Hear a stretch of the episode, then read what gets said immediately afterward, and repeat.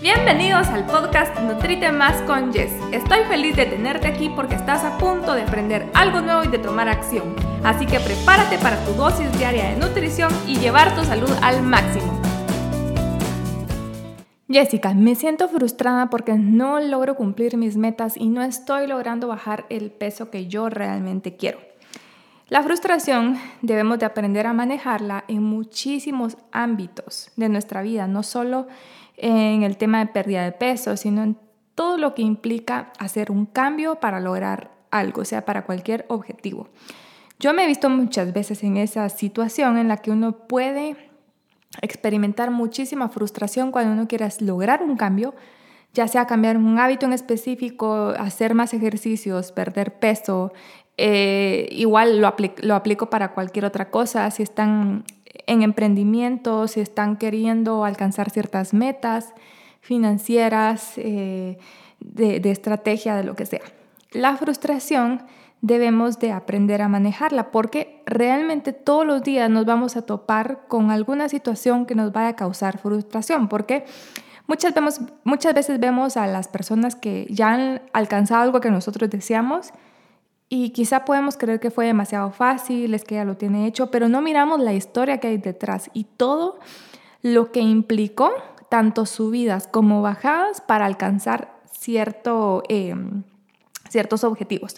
Entonces, ¿qué es lo que hago yo y que yo le recomiendo a todo el mundo? Yo he, he leído muchísimo, sigo a varias personas, coaches y todo este tipo para eh, poder aprender de las experiencias de los demás, porque a veces las cosas parecen muy sencillas, pero detrás de un objetivo hay muchísimo trabajo, muchísimas caídas que nadie ve. Y es importante que realmente la mayoría de personas lo compartan porque a veces esto genera más frustración porque la gente se siente sola. Entonces, ¿qué es lo que he aplicado yo? Y yo le recomiendo a todo el mundo que lo haga, es el agradecimiento. A veces estamos tan enfocados en alcanzar eh, un objetivo en particular, ya sea, por darte un ejemplo, perder 20 libras. Tan enfocado en las 20 libras que nunca vamos a agradecer esas 5 libras que perdimos o esas 2 libras que perdimos o no puedo enfocarme en que antes nunca iba al gimnasio y ahora voy 5 días a la semana y si no voy me hace falta o no me puedo enfocar en que si antes tomaba gaseosas todos los días, ahora solo tomo agua pura y de vez en cuando las gaseosas sin sufrir. Porque como no estamos tan enganchados en perder las 20 libras, no logramos ver todo nuestro alrededor que se está alineando para que eventualmente cumplamos esa meta.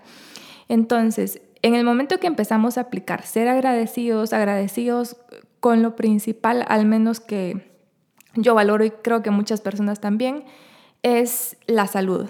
Todos los días que tenemos salud, tenemos la mejor herramienta que es nuestro cuerpo sano para cumplir lo que querramos, para tener energías para ir a hacer ejercicios, tener energías para eh, trabajar en lo que queremos, para darle todo nuestro tiempo, nuestro esfuerzo a esa cosa en particular que queremos lograr.